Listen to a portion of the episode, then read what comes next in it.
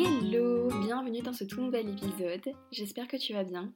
Aujourd'hui, j'ai envie de parler un petit peu de santé mentale parce que bon, bah comme tout le monde, il m'arrive d'avoir des moments qui sont un petit peu plus compliqués, des moments de down, des moments de baisse de morale, euh, des moments même où parfois je suis triste, mais je ne connais pas forcément la raison de cette tristesse. Donc j'ai envie un petit peu de te partager ce que je fais pour justement un petit peu me, me remotiver et ce que je mets en place finalement pour me remonter le moral. Mais avant ça, si l'épisode te plaît, bien sûr, n'hésite pas à laisser un avis et à me suivre sur mon compte Instagram Instant Papote. Tout d'abord, je pense qu'il est important de réaliser sur le moment que, ok, ça ne va pas, t'as pas le moral, tu te sens triste, mais peut-être que tu ne sais même pas pourquoi. Et je pense que la première étape, ça serait quand même d'accepter que tu vas pas bien et c'est ok de pas aller bien, ça arrive à tout le monde. C'est ok aussi de ne pas forcément savoir pourquoi. À la base des bases, moi je suis quand même quelqu'un qui est assez pessimiste finalement. Et parfois il m'arrive de pas être tip top, mais j'en connais pas forcément la raison. C'est assez perturbant moi, ce qui m'arrive, c'est que j'ai une espèce de culpabilité qui s'installe en me disant, ok, euh, je comprends pas la raison du pourquoi, du comment je suis pas bien. Il n'y a pas de raison spécifique et pourtant je suis quand même pas bien. Et donc il y a ce truc en moi qui me dit, mais tu devrais pas, tu devrais pas être comme ça. Parce qu'il n'y a rien autour de toi qui fait que ton émotion, elle est légitime. Donc c'est pour ça qu'il faut absolument ne pas se laisser aller à son émotion de culpabilité qui, nous envahit parce que bah, c'est pas grave, ça arrive à tout le monde et parfois, il n'y a pas forcément besoin d'avoir d'explications sur, euh, sur le pourquoi je vais pas bien. Ça arrive, c'est comme ça, on est humain. Et finalement, ce qui est beau quand on est humain, c'est qu'on a des émotions. On les comprend pas toujours, mais on en a et il faut faire avec. Et c'est aussi important d'accepter de ne pas aller bien.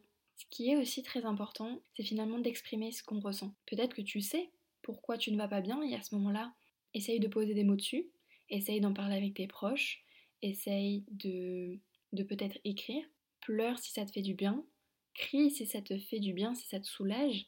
Mais je pense vraiment que l'important, c'est d'extérioriser ses émotions, c'est d'assumer aussi ses émotions. En tout cas, pour ma part, c'est comme ça. Une fois que j'ai mis des mots sur ce qui, euh, sur ce qui me rend mal, je sais que j'ai eu une période où c'était beaucoup l'anxiété qui affectait mon quotidien. Et mon anxiété, en fait, s'installait sur plusieurs jours. Donc en fait, c'était des, espèces de périodes donc sur plusieurs jours, je sentais qu'il y avait cette boule dans ma gorge, dans mon ventre qui montait, jusqu'au moment où je supportais plus et j'ai une crise de larmes. Et je me suis aperçue que le fait d'en parler, avant que cette crise de larmes arrive, me permettait justement de voir le problème comme quelque chose de beaucoup moins gros, quelque chose qui finalement était vraiment gérable.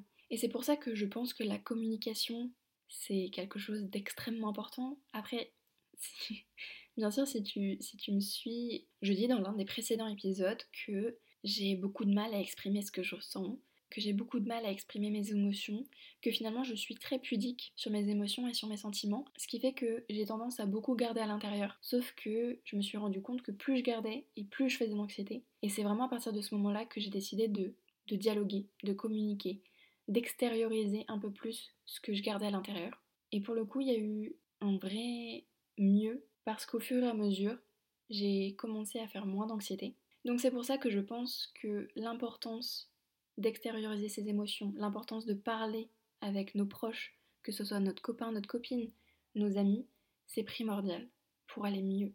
Ensuite, ce que je conseillerais de faire, une fois ces étapes précédentes passées, ça serait de passer à l'action. Passer à l'action dans le sens où tu vas t'occuper de toi. Tu vas prendre un moment pour toi, toute seule ou tout seul. Alors ça peut être euh, prendre soin de toi, donc te faire un masque du visage, te faire un gommage du corps, te faire les ongles, passer chez le coiffeur, peu importe. Quelque chose que tu vas vraiment faire que pour toi, un moment que pour toi. Ça peut être écouter une musique, une musique qui te plaît, une musique que t'aimes, une musique qui a une importance pour toi peut-être. Ça peut être d'écouter un podcast. Quand je suis pas bien ou agacée, ce que j'aime faire c'est le ménage.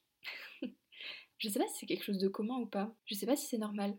N'hésite pas à me dire ça dans mes DM sur Insta. J'ai l'impression de faire du tri dans ma tête et j'ai l'impression que tout est un peu plus clair. On fait de la place, on nettoie tout. Comme ça, notre petit chez nous, il est déjà un peu plus clean et on a les idées un peu plus claires aussi. Ce qui m'aide aussi beaucoup, c'est de sortir, d'aller faire un tour de dehors. Ça peut être euh, simplement une petite promenade de 20-30 minutes, de prendre un peu d'air frais et de bouger son corps. Parce que bouger son corps, c'est bien connu, ça fait du bien. Ça sécrète des hormones qui aident au bonheur, donc ça peut que t'aider. Et ce que j'aime aussi beaucoup faire, c'est me préparer un bon petit plat réconfortant. Perso, mon plat réconfortant, je pense que ça serait une grosse assiette de pâtes. Soit pas de bolo, soit pas de carbo. Le débat est lancé.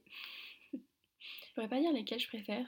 Mais ça serait des pâtes, parce que les pâtes c'est la vie. Et bien sûr, si après tous ces petits conseils, tu te sens toujours pas, bien, tu te sens encore euh, déprimé, je te conseillerais d'aller consulter un professionnel de la santé mentale. Je tiens vraiment à souligner qu'il n'y a vraiment aucune honte à aller consulter un ou une professionnelle de la santé mentale. Moi perso, j'ai déjà vu des psys, j'ai déjà vu une hypnothérapeute, j'ai déjà vu une kinésiologue, j'ai déjà vu des coachs de vie et c'est des personnes qui m'ont vraiment vraiment aidé, qui ont fait que j'ai pu passer au-dessus de mon anxiété, que j'ai pu euh, aller mieux. Parce que si vraiment tu as un mal-être en toi qui est persistant et qui dure sur une plus ou moins longue période, c'est important que tu ailles consulter. Parce que moi perso, pour moi, ça m'a aidé dans plein de domaines de ma vie. Ça m'a aidé donc pour mon anxiété, comme tu dois t'en douter. Ça m'a aidé pour ma communication avec les autres. Ça m'a aidé dans la prise de décision qui était importante dans ma vie. Donc si tu es tombé sur cet épisode, je pense qu'il faut vraiment que tu vois ça comme un signe qu'il faut que tu prennes soin de ta santé mentale et un signe pour prendre rendez-vous chez,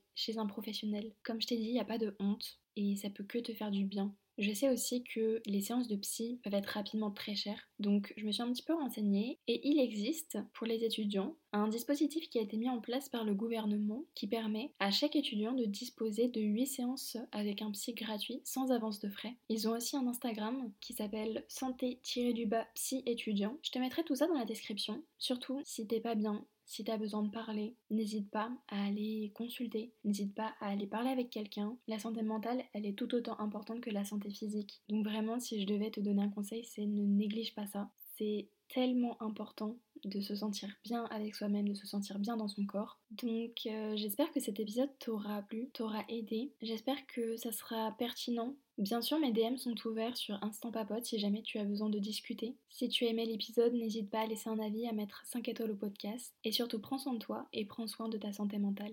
Bisous